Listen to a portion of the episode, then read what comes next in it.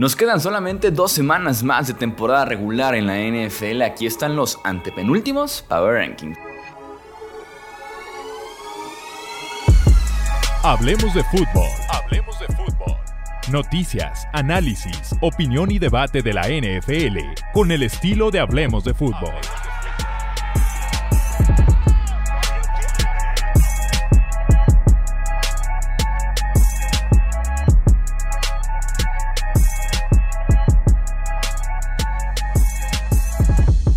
Tal amigos? ¿Cómo están? Bienvenidos a una edición más del podcast de Hablemos de Fútbol. Yo soy Jesús Sánchez. Un placer que estén nuevamente conmigo para poder platicar de los Power Rankings. No hicimos Power Rankings la semana pasada se imaginarán épocas navideñas, eh, familia, amigos, visitas y demás. Es una época complicada sin duda alguna para poder crear contenido consistentemente, pero aquí estamos de regreso y tenemos Power Rankings.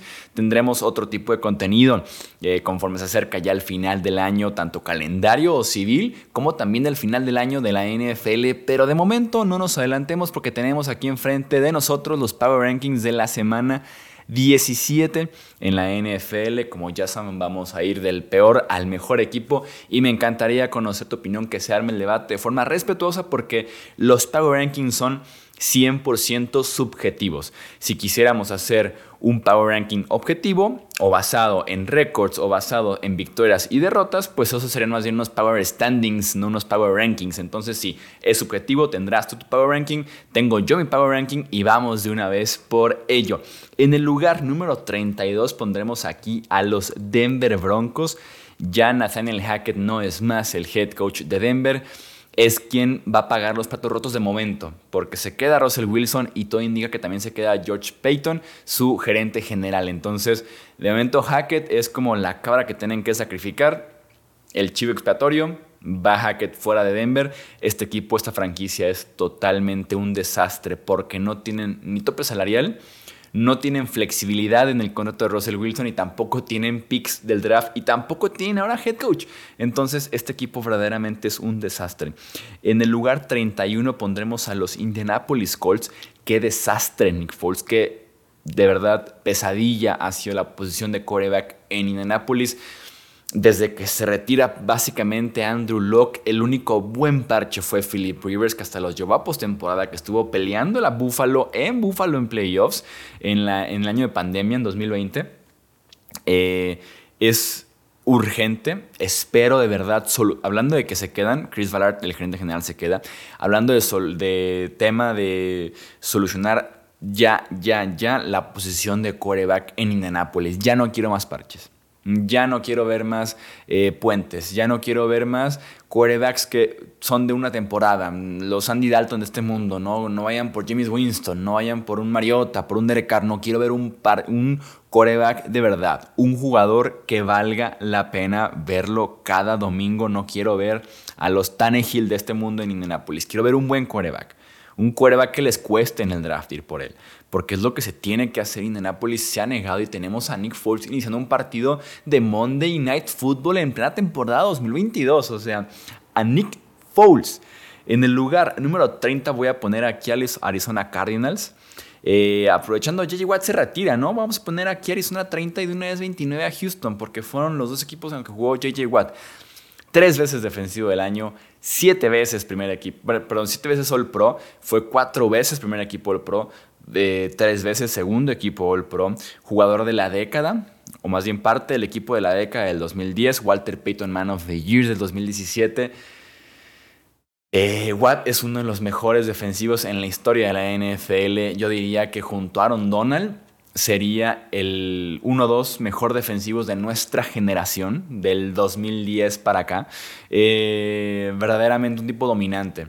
Un gran ser humano también fuera del emparrillado. Se extrañará a JJ Watt porque a pesar de las lesiones el tipo seguía produciendo y bastante bien con los Houston Texans sobre todo. Eh, sí, lo espera dentro de 5 años exactitos Canton, Ohio, porque JJ Watt no solamente es un Hall of Famer, sino es un First Ballot Hall of Famer. En el lugar 28 pondremos, ah, perdón, de Houston también quería agregar sustos ya a Cowboys, a Chiefs y victoria ante Titans. Entonces, ese equipo de Houston está cerrando bastante bien y se está alejando de la primera selección global, aunque de momento todavía es de ellos esa primera selección global del siguiente draft para ir por Bryce Young, el quarterback de Alabama. En el lugar 28 pondremos aquí a Atlanta Falcons. Lo que me ha gustado de ver de Desmond Reader con, eh, en estos dos partidos es que ha buscado a Derek London, ¿no? Como que se ha sentido esa conexión de novatos. En dos partidos eh, tiene 20 targets, Derek London. 14 recepciones para 166 yardas, algo que no existía con Marcus Mariota, ¿no? Pero es que en general con Mariota no existía nada de juego aéreo. Ah, en el lugar 27 vamos a poner a los Cleveland Browns. Un partido miserable de Deshaun Watson en condiciones malísimas, eso sí, en condiciones climáticas muy, muy complicadas. Eso sí, con esta derrota también quedó eliminado Cleveland en contra de un equipo que Deshaun Watson rechazó hace unos cuantos meses que también estaban buscándolo. En el lugar número 26 pondremos aquí a los Chicago Bears. Eh, Justin Fields está lesionado del hombro izquierdo. Desde hace semanas se agrava la lesión en contra de Buffalo y en el staff dicen que Justin Fields va a seguir jugando que a pesar de que están ya más eliminados que nada, que tiene actualmente la segunda selección global, Justin Fields seguirá jugando, lo cual no me parece lo más inteligente porque ese tipo es lo único que tiene decente hoy por hoy esa franquicia de Chicago. En el lugar número 25 pondremos aquí a los Rams de Los Ángeles, Baker Mayfield haciendo puntos para una posible audición como un casting para la próxima temporada hablando de parches, puentes, ya me imagino Baker Mayfield llega a los Colts. Me lo puedo imaginar, porque así son los Colts. En el lugar número 24 pondremos aquí a los New Orleans Saints, que se mantienen en la pelea en esa pobre división. Me encantó porque fue el partido más frío en la historia de Nueva Orleans, de la franquicia de Nueva Orleans jugándolo en Cleveland. Eh, y Cam Jordan, un veteranazo de mil batallas en la NFL, sale a decir que es su primer partido en la nieve, ¿no? Que es su primer partido verdaderamente frío. En su carrera jugando eh, fútbol, porque el tipo estudió en la Universidad de California, se entiende por qué no ha tenido la experiencia, jugando en Nueva Orleans, en el sur de la NFC, pues el tipo según él nunca ha jugado en la nieve.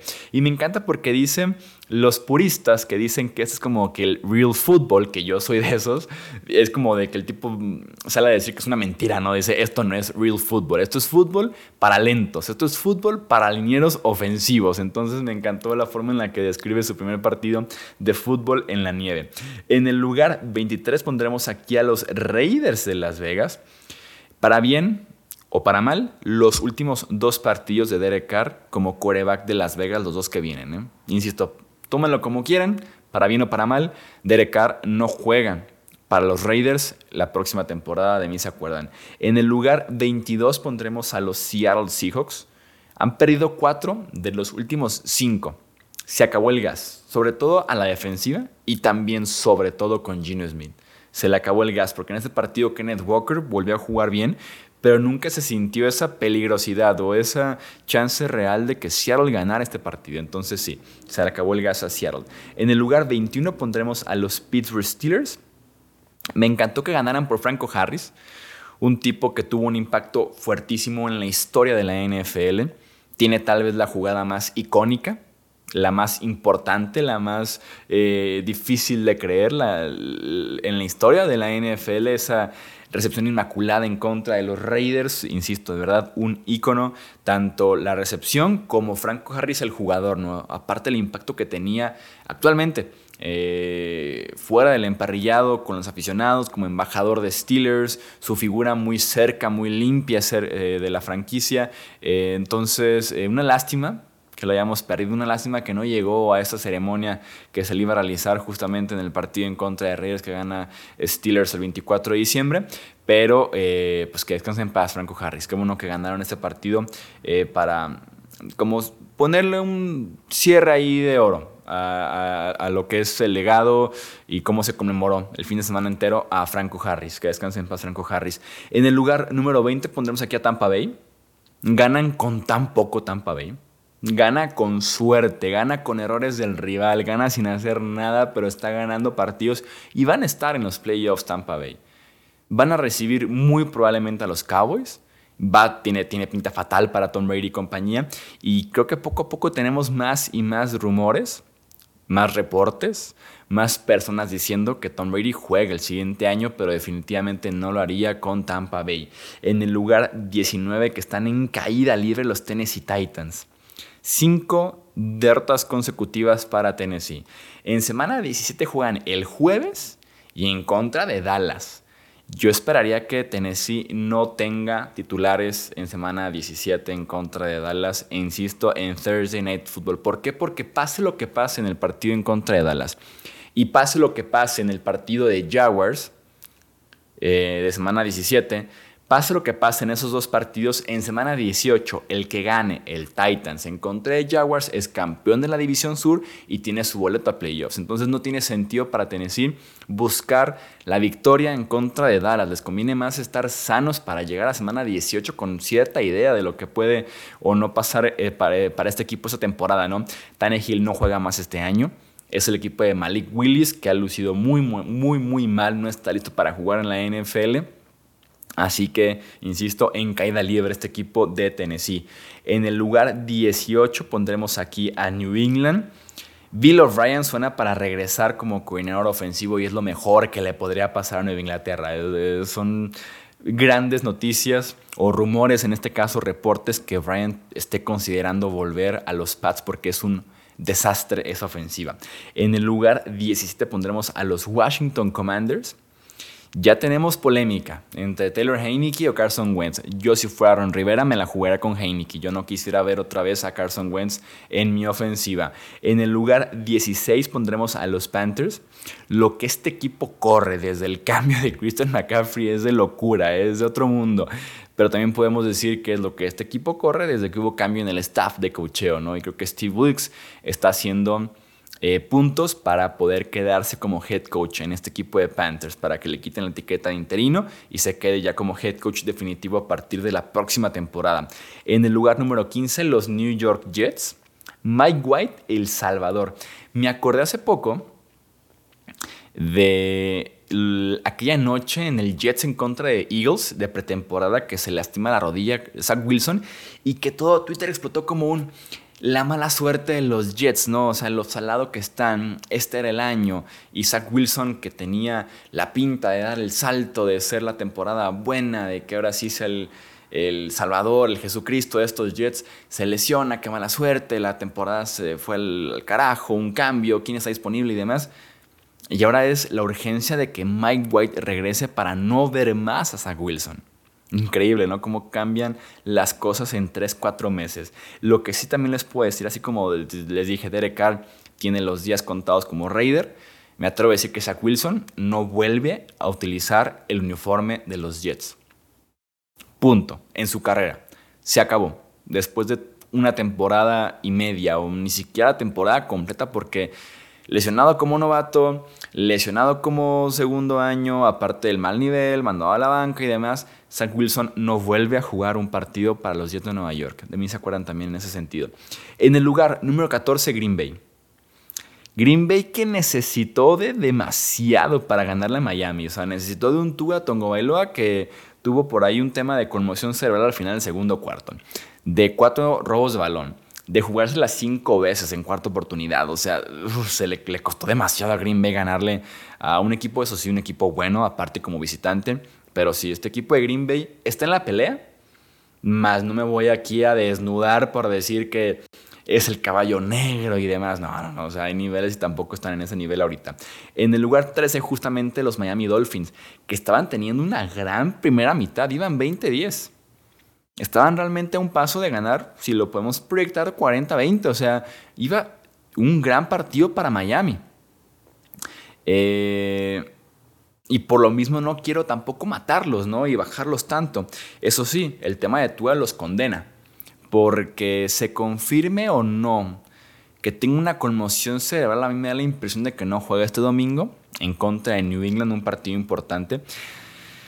Y creo que Miami está como en un tema, en una disyuntiva, en un debate en el que pones en la balanza la salud de tu coreback, aparte de las críticas, las ópticas, la imagen que das como franquicia y tu temporada.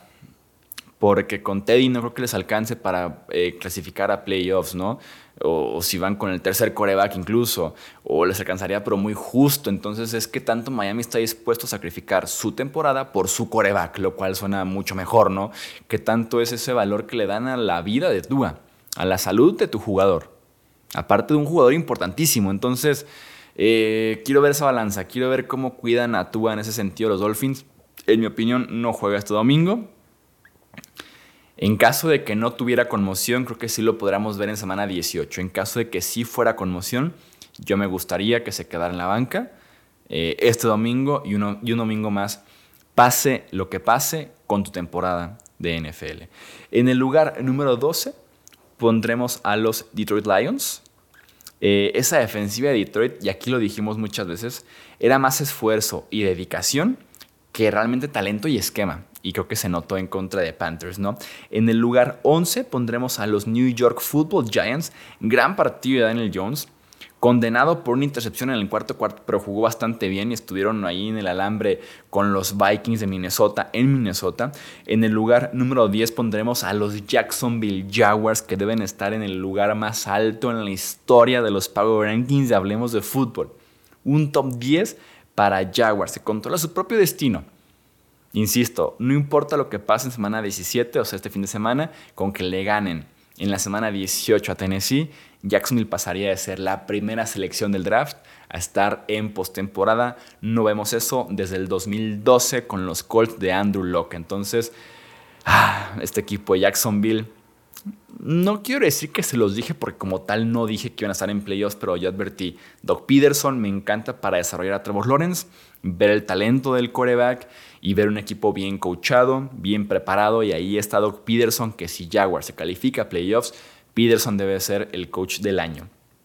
En el lugar 9 pondremos a los Ravens. Ya son tres partidos consecutivos sin Lamar Jackson como coreback. Veremos si alcanza a estar listo porque ya no son líderes de la división. Ya están peleando, ya les está costando. Entonces veremos si alcanza a estar para este domingo y enfrentar a Steelers y que aparte en mi fantasy estoy sobreviviendo de milagro con Brock Purdy, con Aaron Rodgers, con Kirk Cousins y demás, sobreviviendo la ausencia de Lamar Jackson. Yo estoy en la final aún así. En el lugar número 8 pondremos a los Chargers de Los Ángeles. Eh, mis respetos para Brandon Staley, ¿eh? Yo creo que el coach más criticado de la temporada pasada de NFL y tiene a este equipo de Chargers en playoffs sin Rashawn Slater, tu tackle izquierdo, sin Joey Bosa, su mejor pass rusher y defensivo, sin JC Jackson, su gran firma en la agencia libre de esquinero, eh, gran parte del año sin Keenan Allen, una parte del año sin Mike Williams, sus dos wide receivers, en playoffs con dos partidos por jugar. En el lugar número 7 pondremos aquí a los Vikings de Minnesota. Llevan este año 11 victorias con diferencia de una posesión. Es obviamente ya un récord de la NFL. 11 victorias. Como lo dije en su momento, sí puede ser suerte, sí, sí puede ser suerte. ¿Viene muy probablemente el próximo año una regresión? Sí, probablemente sí. Pero también es la defensiva te requiere de un stop y te lo, te lo ha conseguido. O la ofensiva está empatado o hay que venir de atrás, Kirk Cousins dame un drive y te lo da. También es mucho mérito para Vikings ganar partidos apretados. En el lugar número 6 pondremos a los Dallas Cowboys eh, CD Lamb anda encendido. Dak está jugando bien. La defensiva de Philly no estaba completa, pero aún así le hiciste 40 puntos al mejor equipo de la NFL. Entonces, bien por Dallas. En el lugar número 5 pondremos a los Kansas City Chiefs. Eh, con la lesión de Jalen Hurts y la incertidumbre si juega o no este domingo, eh, Patrick Mahomes es ahora el líder en la carrera por el MVP, sería su segundo MVP de la NFL. En el lugar número 4 pondremos aquí a los Buffalo Bills en un clima muy complicado, eso sí, con una defensiva bastante mala como la Chicago se propusieron correr la bola, más de 200 yardas, 3 touchdowns, lo que te gustaría ver, y aparte de sus corredores, tanto de James Cook como de Singletary, no solamente de Josh Allen. Entonces, ese sentido me gusta ver eso de la ofensiva de los Bills. En el lugar número 3 pondremos aquí a los Cincinnati Bengals, monstruosa lección para ponerse de pie del maestro Joe Burrow en la primera mitad en Foxboro, ¿eh? Qué primera mitad de Joe Burrow en contra de los Pats.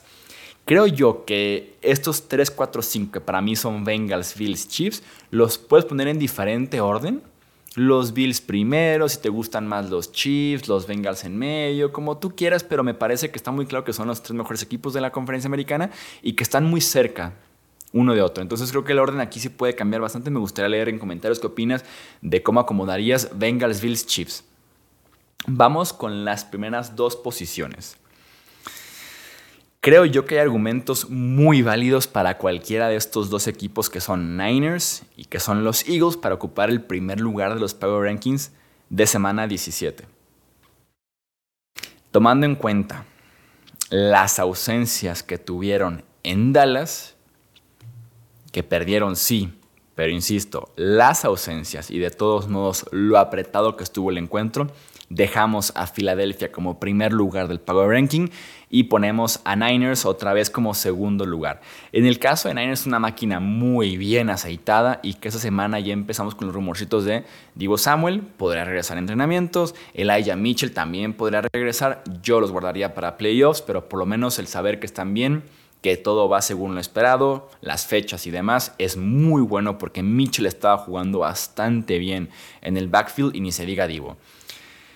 Y pasemos al número uno. Yo mantengo a Philly porque estaban jugando en Dallas sin Jalen Hurts, sin Lane Johnson, que es coreback tackle derecho, eh, sin tu safety titular, cornerback en el slot, CJ Garner Johnson, que aparte creo que es líder de la NFL en intercepciones, es un tipo buenísimo, sin Avonte Maddox, tu tercer esquinero, y que sí, te hizo pedazos y Lamb, Michael Gallup, Dak Prescott y demás, pero aún así el esfuerzo del 40-34 que se resuelve por un fumble básicamente de Miles Sanders, que también se resuelve un poquito que en la última serie ofensiva eh, le cayó la presión a Garner Minshew feo, pero aún así movieron el balón, entonces en ese sentido yo insisto en que importa cómo pierdes, así como importa cómo ganas. Y por eso mantengo a Philly como primer lugar, pero sí tienen aquí en la nuca, respirando a los San Francisco 49ers de Brock Purdy. Te lo aquí abajo en comentarios, platícame qué opinas de los Power Rankings, cuál sería por lo menos tu top 5, que se arme el debate sano aquí en Hablemos de Fútbol.